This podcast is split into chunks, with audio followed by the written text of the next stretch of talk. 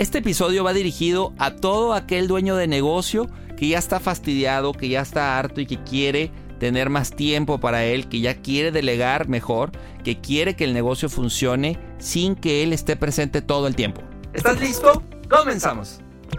Has llegado al podcast creado especialmente para ayudarte a traducir todo tu esfuerzo, experiencia, estrategias, decisiones y acciones en ventas. Inspira, cautiva, vende, crece. Bienvenido al podcast de los consultores que buscan traducir su conocimiento, buenas prácticas y expertise en ganancias para ti y para tu empresa. Bienvenido al podcast de Se traduce en ventas. Se traduce en ventas. De Aled Consulting con Álvaro Rodríguez. Ahora sí, a traducir y crecer.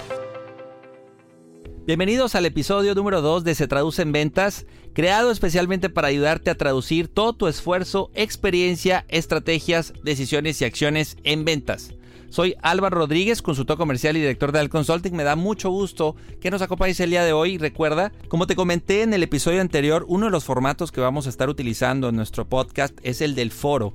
Y vamos a estar teniendo invitados, consultores, eh, con los cuales vamos a estar abordando eh, temas comerciales. Y hoy me da mucho gusto que nos acompañe eh, uno de nuestros consultores seniors de ALED de Alet Consulting, Alejandro Alanís. Él lleva muchos años desempeñándose como consultor, y principalmente en el área comercial e innovación, pero qué mejor que él se presente. Alejandro, bienvenido, gracias por estar en Se Traduce en Ventas y espero que sea el primero de muchos.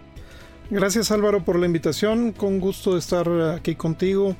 Y bueno, sí, tenemos ya algunos años de experiencia, básicamente en el área profesional 25 años ocupando posiciones comerciales, directivas en empresas nacionales e internacionales y desde hace ya pues ya 12 años apoyando por parte de consultoría a empresas, eh, a pymes, a emprendedores y a áreas de innovación en su desarrollo para pues alcanzar a la mayor brevedad los objetivos que se proponen. Para mí es como un punto de quiebre o esta transición que tiene que vivir el emprendedor cuando ya se convierte, ya, ya crece el emprendimiento, ya hay más clientes, más responsabilidades y, esta parte en la cual el emprendimiento se convierte en una microempresa, ¿no? Y de microempresa a lo mejor ya, ya, quiere, ya está en un momento en el cual ya está para otro tipo de retos y el dueño, el, emprendedor hoy dueño, le cuesta mucho soltar la operación, le cuesta mucho el, delegar y, y creo que ahí puede ser el gran punto de quiebre entre que sí crezco y no crezco en el negocio, ¿no? Sí, pues es algo normal que sucede con los emprendedores en los cuales pues ellos van desarrollando sus ideas, implementándolas y empieza a crecer esta idea y empieza a generarse una pequeña pyme un micronegocio y esta operación de este micronegocio empieza a envolverlos empieza a envolverlos y él siguen teniendo, ellos siguen teniendo el espíritu emprendedor, pero los jala la operación y les impide el poder seguir desarrollando las ideas que está implementando, ¿no?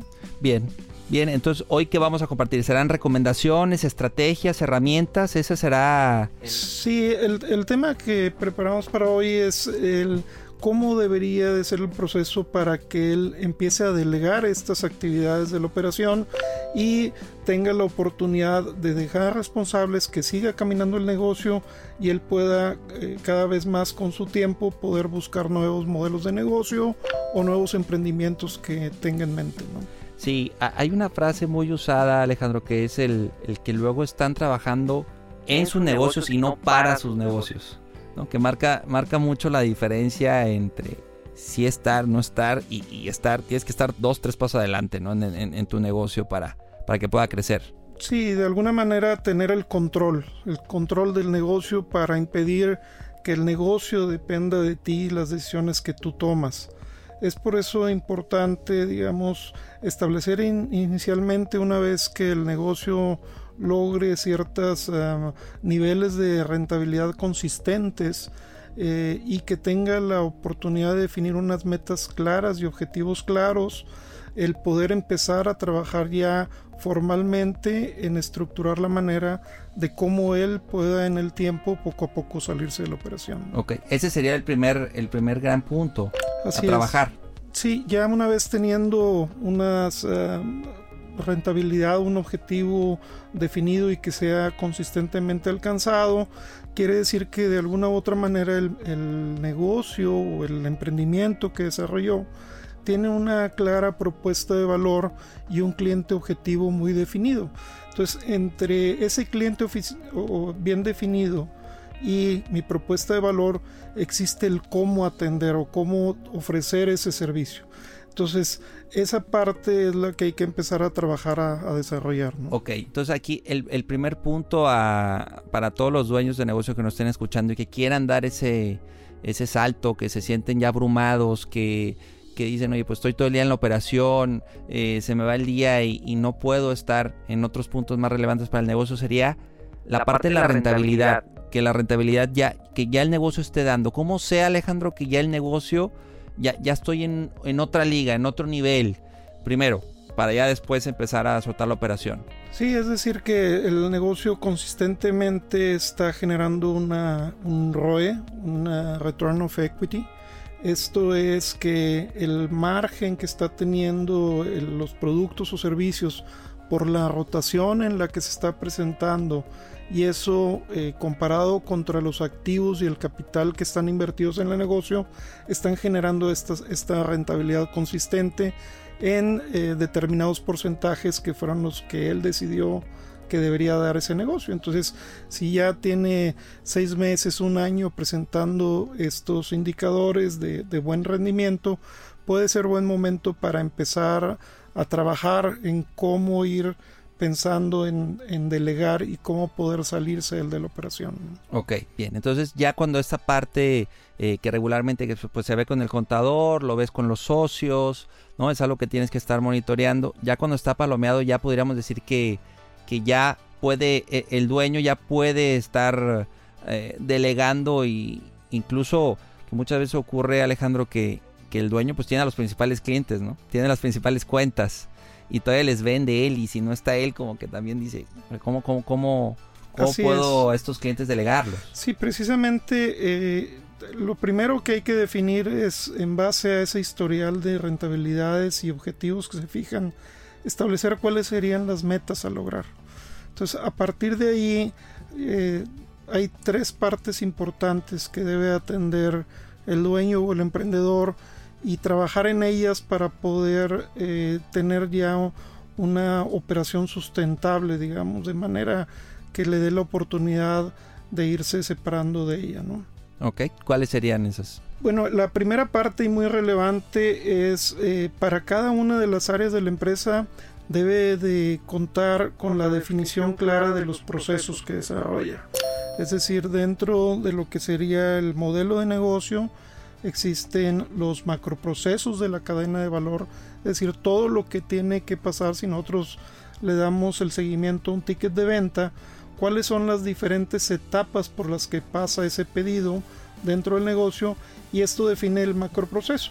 Dentro de los, del macroproceso hay procesos clave a los cuales hay que describir, hay que levantar claramente o definirlos claramente para poder hacer una descripción de lo que sucede en la operación del negocio.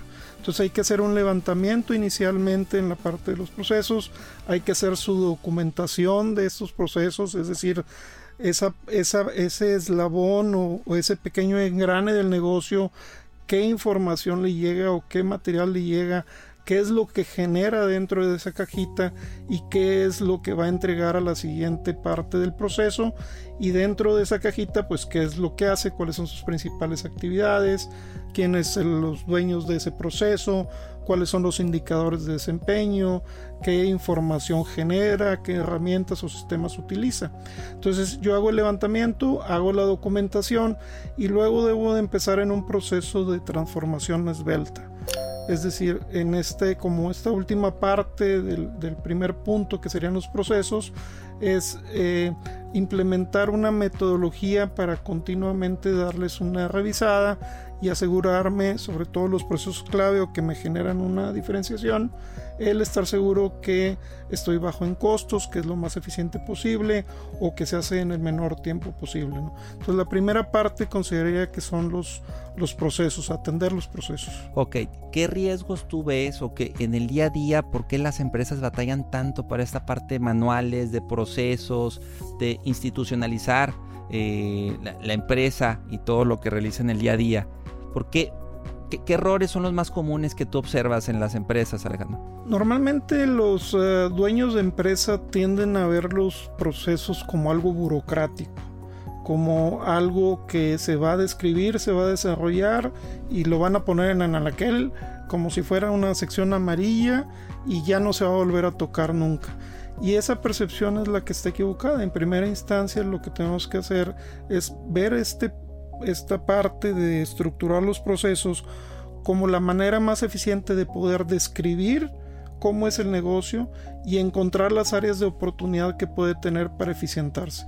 Entonces, bajo esa percepción y entendiendo que deben de ser dinámicos y no están escritos en piedra, sino son hasta el momento las mejores formas de hacer las cosas, es cuando cambiando esa percepción empieza a tomar valor el tener claramente definidos estos procesos de operación del negocio. Bien, sí, das en el clavo con el punto que mencionas donde lo ven como algo burocrático, algo que, que nos quita tiempo.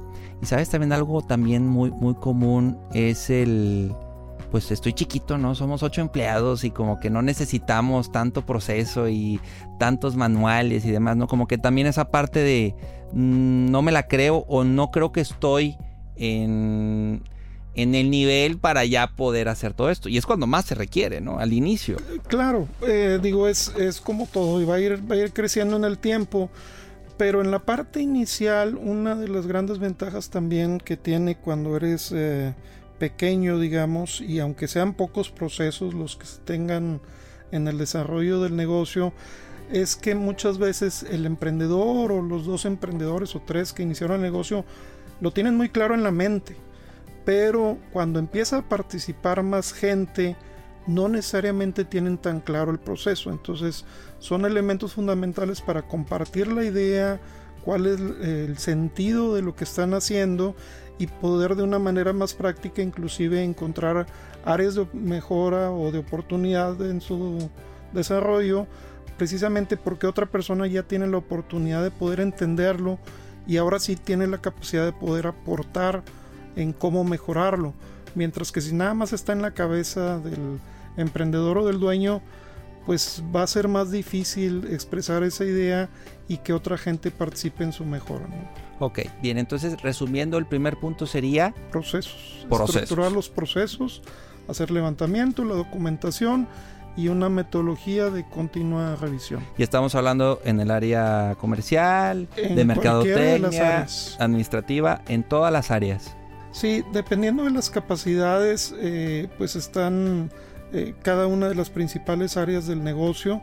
Eh, normalmente inician con aquellas que son las que ofrecen la diferenciación o el valor agregado, como en la parte ya sea tecnológica o en la parte de ventas. Empezar a estructurar esos procesos para ir afinándolos, ¿no? Y después trabajar con la parte de los procesos de las áreas de back office del, del negocio, la parte de finanzas o la parte de administración, contabilidad, legal. Y, ahí, ahí yo creo que el, dueño tiene mucho que ver en qué tan rápido o no esto se ejecuta, ¿no? ¿Qué señal le mandas al equipo?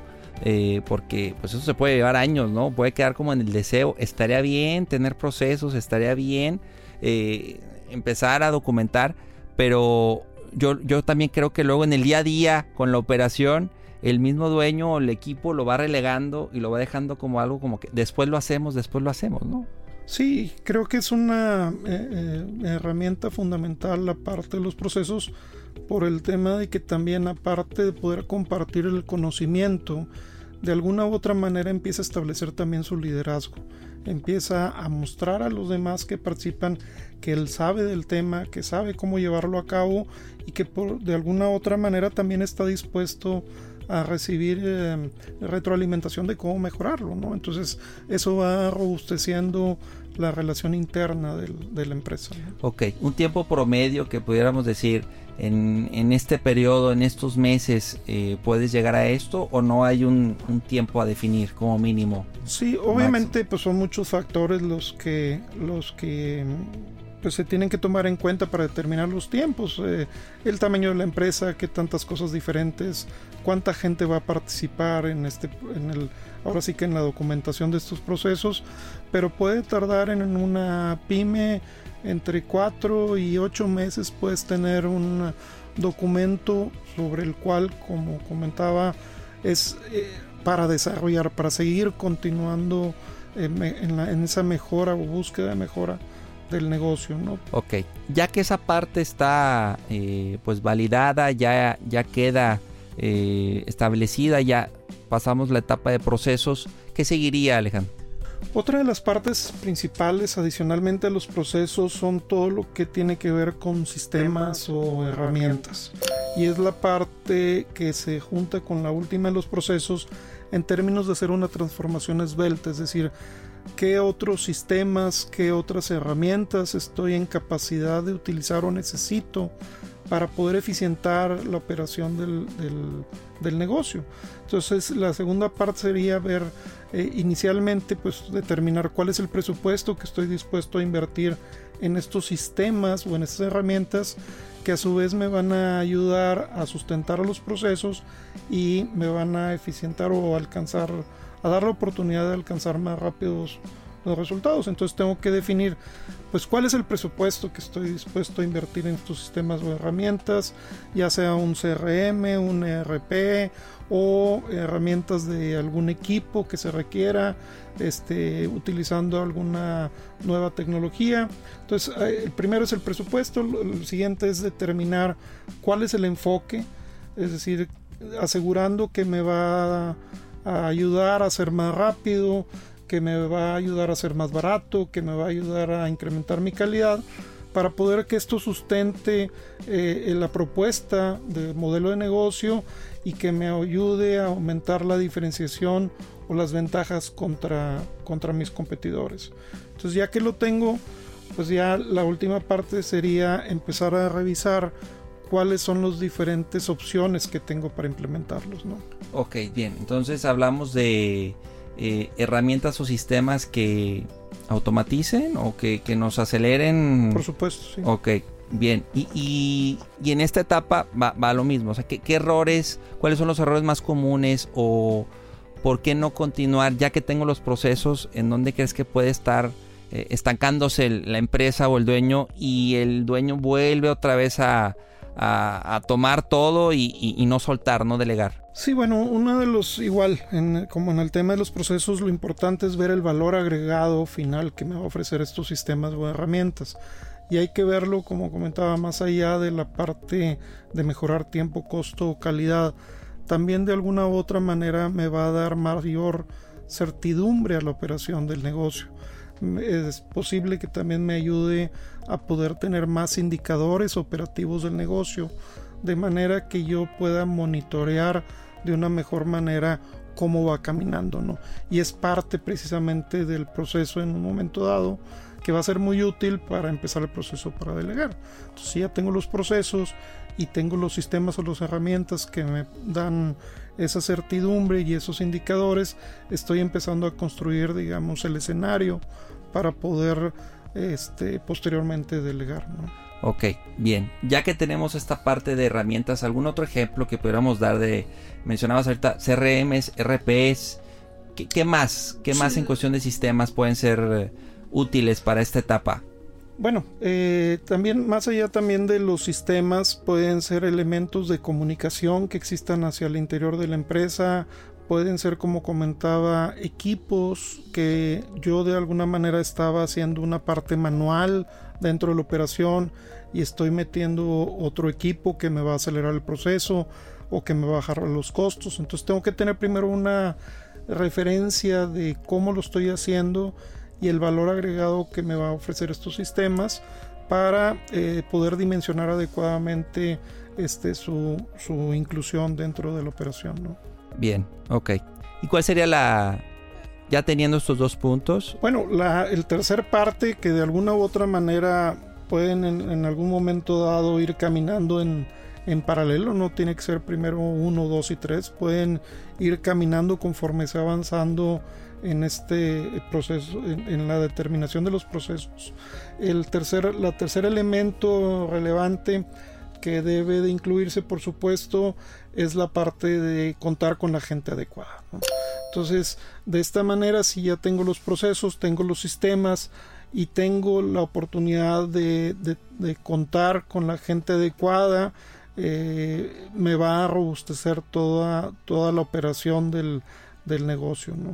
Y bueno, obviamente para poder tener la gente adecuada, pues se tiene que trabajar en las descripciones de los puestos para llevar a cabo esos procesos, en el perfil adecuado, que la gente que está tenga el perfil adecuado, alinear los esquemas de compensación, de preferencia con los indicadores de desempeño que son de esos procesos, este, entrar al proceso de capacitación, la parte del crecimiento del mismo personal, siempre hay que voltear primero al personal interno o el que ya está operando antes de contratar a alguien externo y finalmente desarrollar la parte de la confianza o el compromiso de la persona. Bien, eh, pues es todo un proceso aquí, ¿no? Yo creo que esta etapa luego es, la una que chamba, más... Es una chamba, o sea, por supuesto, para tener la capacidad de, de dejar caminando solo a ese emprendimiento que, que, tuvimos hace a lo mejor cinco años atrás y ya estamos en este año generando utilidades, pues me va a tomar una, es otra fase, me va a tomar a lo mejor uno o dos años tener la oportunidad de tener así todos los elementos o de contar con todos los elementos para poder tener la tranquilidad de ir este, empezando a, delegar. ¿no? Sí, yo creo que la, la, que la parte de recurso humano que tiene e, es, compleja, cada vez más retadora eh, el tema de que estén contigo, que estén en tu empresa, en tu negocio, pues más de un año, yo creo que ya, ya, ya, ya es mucho decir, ¿no? Creo que ha ido cambiando esta parte, pero cuando tienes los procesos, cuando tienes documentado, cuando tienes eh, esta parte de sistemas que mencionabas, es más fácil también para, para, el, para el colaborador. Es, más fácil la curva para alguien nuevo y, y puedes si tienes ya un programa de capacitación, si ya tienes una ruta, lo, haces más fácil. Sí, ya teniendo el proceso eh, bien definido, bien claro y documentado, es mucho más sencillo capacitar a la gente y la gente tiene más claro cuál es el propósito de la gestión que debe hacer en el interior de la empresa. Y ya teniendo los procesos, los sistemas y las herramientas y contando con la mejor gente adecuada, entonces ya teniendo toda esa plataforma estructurada, ahora sí, digamos, empezaría con el proceso de la delegación, que ahora sí ya tengo todo listo para empezar a trabajar en esta dinámica en la que, digamos, poco a poco me voy eh, alejando, digamos, de la operación. ¿no? Ok, pero necesitas tener las tres ya muy, muy bien estructuradas. Bastante consolidadas. Si no lo tienes, corres el riesgo de que quieras delegar, pero sí, no hayas pasado primero por esta ruta. Si de alguna manera te anticipas, eh, digamos, a no tener claramente estructurados procesos o las herramientas o, probablemente la gente, lo que va a suceder es que eh, vas a hacer una separación tuya anticipada de la operación del negocio, es decir, todavía no está madura la operación del negocio y eh, va a tener complicaciones la operación del negocio. Entonces, eh, si tú de alguna manera como propietario de la empresa o como emprendedor quieres hacer otras cosas, pues te vas a tener que regresar a volver a componer o a enderezar esa operación que estás teniendo y vas a tener a medias la operación original y no vas a poder desarrollar tampoco la, la, nueva idea o modelo de negocio que querías emprender. Entonces eh, es importante asegurarse que esté adecuadamente la madurez del negocio para poder dejarlo. Y al dueño le da más confianza, le da más certeza, le da más, eh, se siente más sólido y más confiado de que pues ahora sí puede delegar, ¿no? Porque creo que también luego el, dueño, y es válido, también esta resistencia, este miedo al no lo va a hacer como yo, al no lo siente como yo, no es el que está poniendo el dinero. Sí, totalmente de acuerdo. Y por, eso en la parte, digamos, de este proceso de delegación, pues eh, parte de los procesos es empezar a establecer reuniones de seguimiento a indicadores y planes. Entonces, estas eh, reuniones poco a poco eh, sirven tanto para definir claramente los indicadores de seguimiento de la operación del negocio, como para ir evaluando a la gente y dándole empoderamiento, que se vaya empoderando la gente y vaya tomando sus propias decisiones y eh, estos riesgos que en algún momento dado corre el propietario por empezar a delegar digamos, a su gente, pues tiene que ir creciendo, digamos, en, en tiempo, paulatinamente.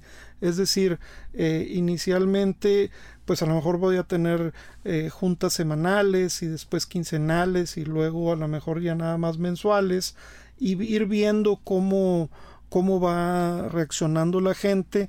Finalmente, con esos indicadores tú tienes la sensibilidad de qué es lo que está pasando, con esos planes tú tienes la posibilidad de ver hacia dónde están creciendo y ahí en un momento dado se puede empezar a incorporar o a definir digamos un subresponsable, alguien que empiece a tomar las decisiones en conjunto con, con el propio dueño o pues preguntando, bueno, ¿tú qué harías? y poco a poco ir empoderando a alguien que vaya a, decir, que vaya a ser, digamos, el segundo de a bordo en primera instancia y posteriormente, idealmente, esa persona se queda a cargo formal de la operación y de esa manera, eh, ampliando estos periodos de revisión eh, en términos de la constancia de resultados que están obteniendo y madurez del negocio, entonces ahora sí el propietario pues puede asistir solo a, digamos a juntas mensuales de consejo en donde se le dé seguimiento a los principales indicadores, cuáles son los principales planes en base a lo que ellos estén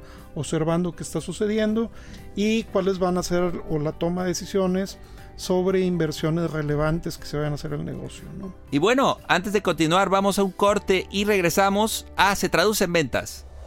Para tiempos difíciles, soluciones funcionales. Potencializa tus ventas y consolida tus procesos comerciales, implementando acciones medibles, eficaces y productivas. Todo esto con nuestra consultoría y mentoría comercial en Aled Consulting. Obtén experiencia, conocimiento y acompañamiento para estructurar tu proceso comercial. Descubre todo lo que podemos hacer por ti y tu empresa. Capacitamos y entrenamos equipos comerciales y gerenciales de corporativos, pymes, startups y microempresas por medio de programas de entrenamiento, mentorías comerciales y talleres enfocados a la venta, estrategia y gestión comercial. Conoce cómo podemos ayudarte a vender más y mejor. Visita www.aledconsulting.com y encuéntranos en Facebook, Instagram y LinkedIn como Aled Consulting.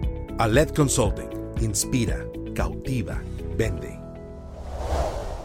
Regresamos a Se Traduce en Ventas. Estamos aquí con Alejandro Lanís platicando acerca de cómo delegar, cómo lograr delegar y soltar la operación de tu negocio. Cómo lograr lidiar con el tema de los errores. Eh, vamos a pensar que ya empiezas a delegar pero se cometen errores que igual el dueño dice, pues yo no los hubiera cometido, ya me están costando. O sea, un error me cuesta, me puede costar miles y miles de, dólares, de pesos, o me cuesta un cliente importante y, otra vez refuerza el, pues para qué delego, ¿no? Para atrás. sí. Sí, eh, bueno, cabe aclarar que todo este proceso pues es una inversión que se está haciendo al negocio, eh, pensando, considerando que si el dueño se va a estar fuera de ese de operar o de quitarle ese tiempo al negocio a él en el negocio pues él va a tener oportunidad de hacer algo mucho mejor ¿no? y en términos de seguimiento de la gente eh, a mí me gusta desde hace muchos años lo aprendí en la digamos en la operación comercial que hay digamos tres niveles no eh, eh, cuando la gente comete errores o falla más allá de algún elemento que, no tenga dolo, ¿no? Sino cuando la gente comete errores de una manera involuntaria, pues la primera fase es, bueno, si no sabe, le enseño. Es decir, yo tengo que asegurarme dentro, y como lo comentamos dentro de la parte de la capacitación, que él sabe para lo que está ahí y tiene todas las capacidades para poder desarrollar para lo cual fue contratado. ¿no? Entonces primero me tengo que asegurar que sabe. ¿no? Eh, la, segunda fase, eh, si no puede, o sea, si no sabe le enseño, si no puede, eh, empiezo a ver la oportunidad de detectar posibles herramientas que lo pudieran ayudar en su proceso para facilitarlo. Es decir, si no puede, pues le doy herramientas. Y finalmente, si, si ya se cubrió los aspectos de, de que se le enseñó y se le dieron herramientas, pues entraríamos en una fase, una tercera fase que es entonces, este, si no quiere, pues le doy las gracias. ¿no? Eh, suena muy duro, pero igual para dar las gracias hay formas de hacerlo. A mí, digo, eh, yo, yo muchas veces dicen, pues qué, qué malo porque separaste o corriste a alguien, ¿no? y no necesariamente yo tengo una, una, percepción diferente ¿no? al respecto.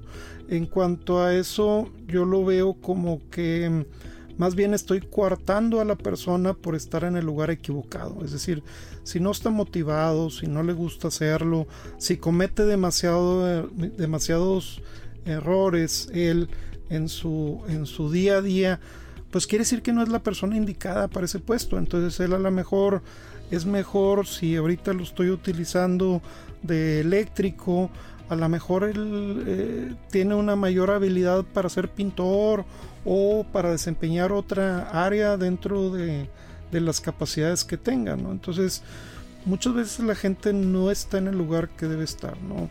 Y para tomar esas decisiones, si le damos seguimiento a sus indicadores, como lo comentaba, igual como en ese proceso de delegación, eh, cuando una persona no empieza a cumplir con los objetivos para los cuales está el puesto, empiezo a reducir los tiempos de supervisión. Es decir, si yo lo revisaba cada mes, pues ahora lo reviso cada 15 días para ver si cumplió con esos indicadores de operación. Y si no cumplió los 15 días, pues se fijan nuevos objetivos con él y se revisa cada semana hasta llegar a niveles diarios y él mismo se va a dar cuenta pues que no está cumpliendo, que no, no, no debe estar en ese, él en ese puesto. ¿no? ¿En dónde tiene que estar el tiempo, la energía y el foco del dueño? Eh, si él ya pasó por este proceso, ya está documentado, ya tenemos las herramientas, el recurso humano va, va ha, ido mejorándose, la parte de capacitación, de inducción, eh, ya tenemos, ya, ya, sabemos cómo motivarlos, ya tenemos eh, personas con cierta antigüedad, ya del ego, ya, ya tenemos esta parte que mencionas de las reuniones en dónde, porque luego el dueño también como que dice, bueno, ¿y ahora qué hago? Eh, eh, quiero seguir vendiendo y quiero seguir, y ya de repente le dicen, oye, pues aquí ya, ya resolviste. Ya, ya, delegaste, ¿no? Ya no tienes que estar aquí. Ahora te aguantas, ¿no? Entonces, tienes ahora, que estar afuera, ¿no? ¿Dónde tiene que estar el dueño? Eh, bueno, por supuesto, como comentábamos en, en la parte, en estas reuniones de consejo o reuniones mensuales, para ver hacia dónde va, este, cuáles son los siguientes planes o qué es lo que se va a hacer y, inversiones que representen mucho dinero. Otro elemento principal que también em, em, aumenta mucho el liderazgo eh, de la gente es estar cerca de la gente. Hay una dentro de las metodologías Lean, una que es el Gemba Work, que es que, la gente principal camine sobre la planta, que ellos caminen sobre el negocio, que ellos estén en contacto con el mensajero, con la secretaria, con el que está operando y simplemente con pláticas este, cortas o pequeñas, no se trata de grandes juntas, sino juntas casuales, oye, ¿cómo has estado? Este, ¿Qué problemas has tenido el día de hoy? ¿Qué está pasando? ¿Cómo ves el futuro? Y ese tipo de interacciones em, de alguna u otra manera le sirven al dueño para también corroborar la circunstancia o el ambiente laboral que se tiene en la empresa, pero también de pronto para detectar oportunidades que dentro del día a día en la operación este, no están definidos porque finalmente pues él también tiene una, digo, tiene todo el conocimiento del negocio y puede tener la capacidad de desarrollar diferentes formas de cómo resolver las problemáticas más allá de lo que ahorita se están haciendo en ese proceso de, de estar buscando mejores formas de hacer las cosas. Y yo creo también la, la, parte de los clientes, no olvidar tanto, o sea, no, no perder el toque, pues estar, estar cercano, continuar tanto con colaboradores, con empleados, pero también como con los clientes. Eh, sí, en la parte, digamos, de, de, cubrir la imagen de la empresa, de tener eventos sociales, de tener ciertas llamadas con los clientes este, más relevantes, pues así como con la gente, ¿no? Este, llamadas casuales más allá del negocio, pero de alguna manera cubriendo el aspecto de atención al cliente sobre qué otras cosas primero, cómo está nuestro servicio, segundo, qué otras cosas necesitamos, hacia dónde es el futuro, para también ir viendo hacia el interior del negocio, qué cosas tengo que adecuar o qué cosas podría adecuar como oportunidades adicionales dentro del mismo negocio para seguir eficientando, digamos, esos activos que tengo ahí este, como invertidos en, en la empresa, ¿no?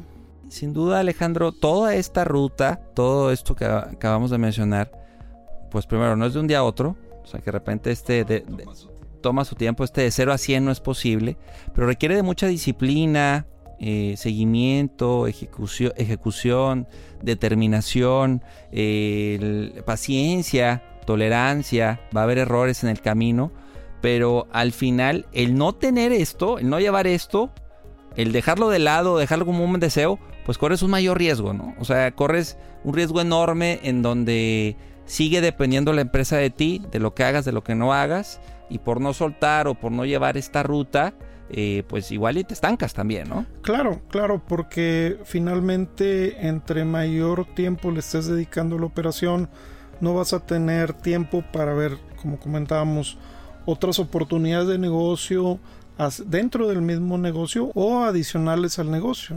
De esa manera, pues el cliente, el dueño tiene que de alguna manera ir dedicándole tiempo a esto. Eh, es diferente a lo que él probablemente como emprendedor ha estado haciendo, pero tiene que entenderlo como una inversión y tiene que estar claro que realmente lo que está haciendo es darle sustentabilidad al negocio y si no pues se va a quedar ahí estancado, ¿no?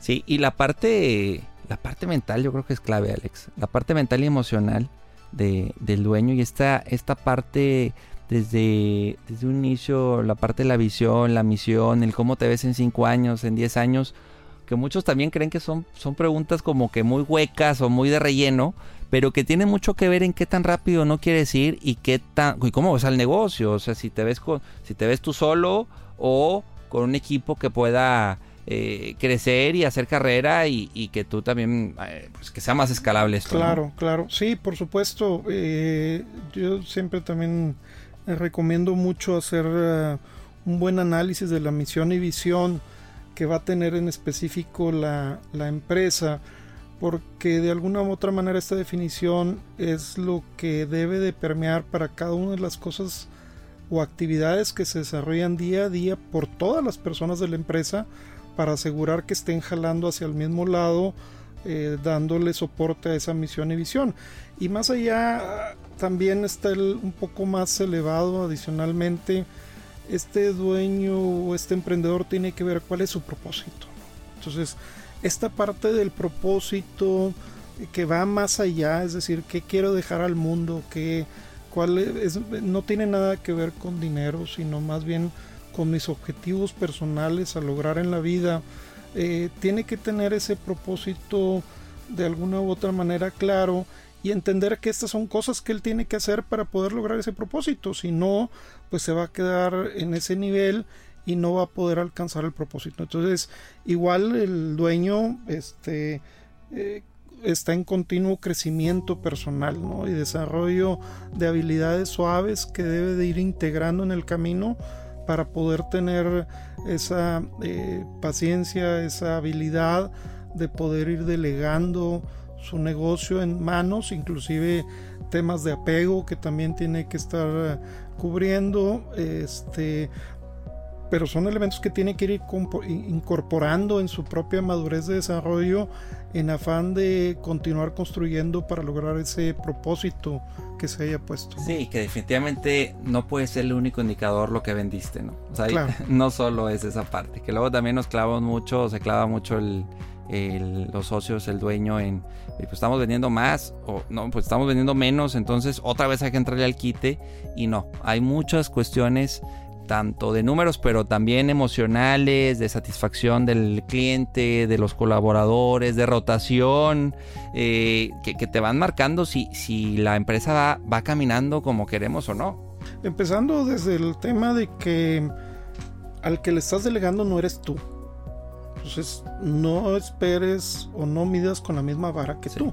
Porque, no, es un, clon. Sí, exactamente. Él, porque si no, él está, él, ese, ese empleado, ese apoyo, ese socio comercial, este, pues entonces estaría donde estás tú.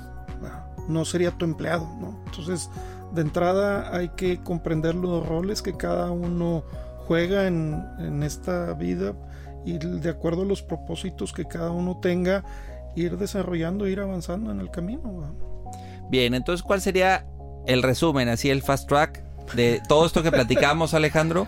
La ruta, vamos a, vamos a, así a ponerlo bien conciso. Sería... Primero, asegurarte que tienes una adecuada rentabilidad y definir cuáles son los objetivos que estás buscando de rentabilidad para tu negocio.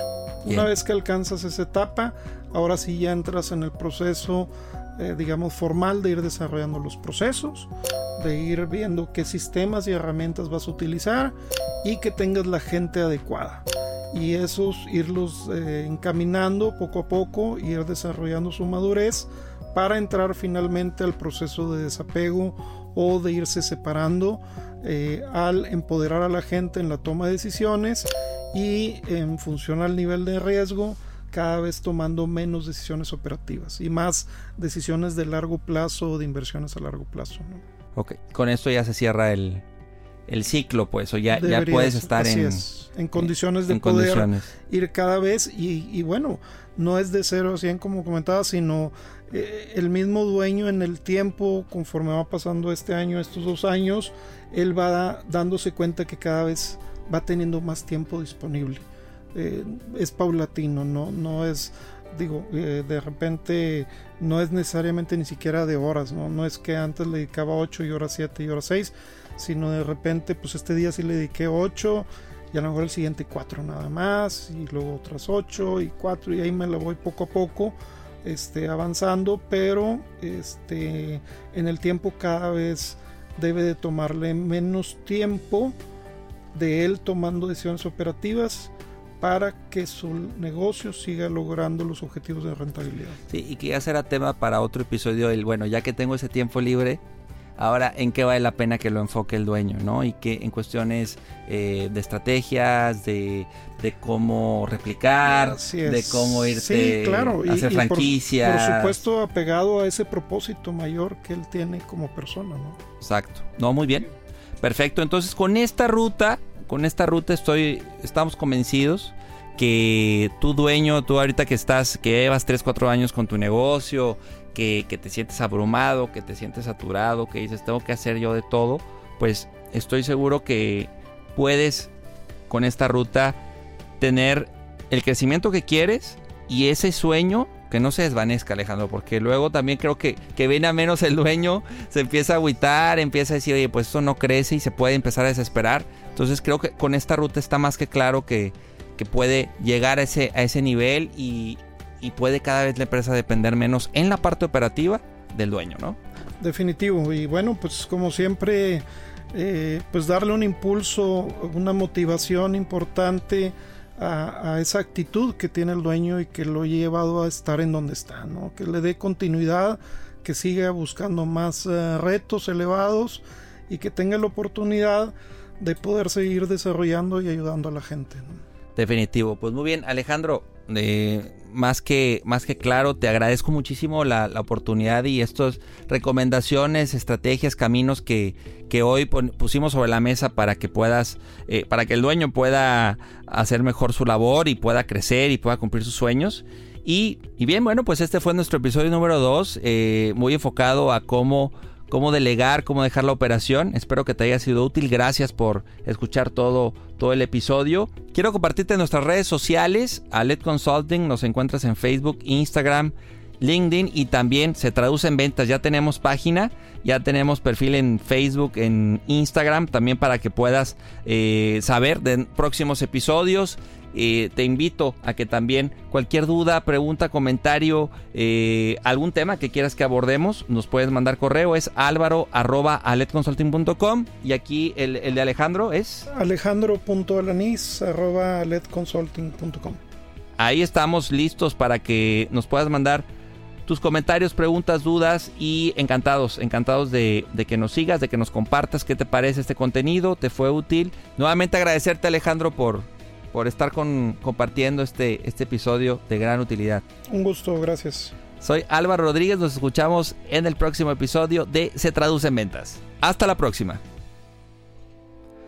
Episodio traducido. Acabas de terminar un capítulo más de Se traduce en ventas con Álvaro Rodríguez. Esta es una producción de Aled Consulting con Inspiral México. Síguenos en Instagram como arroba Aled Consulting y visita www.aledconsulting.com.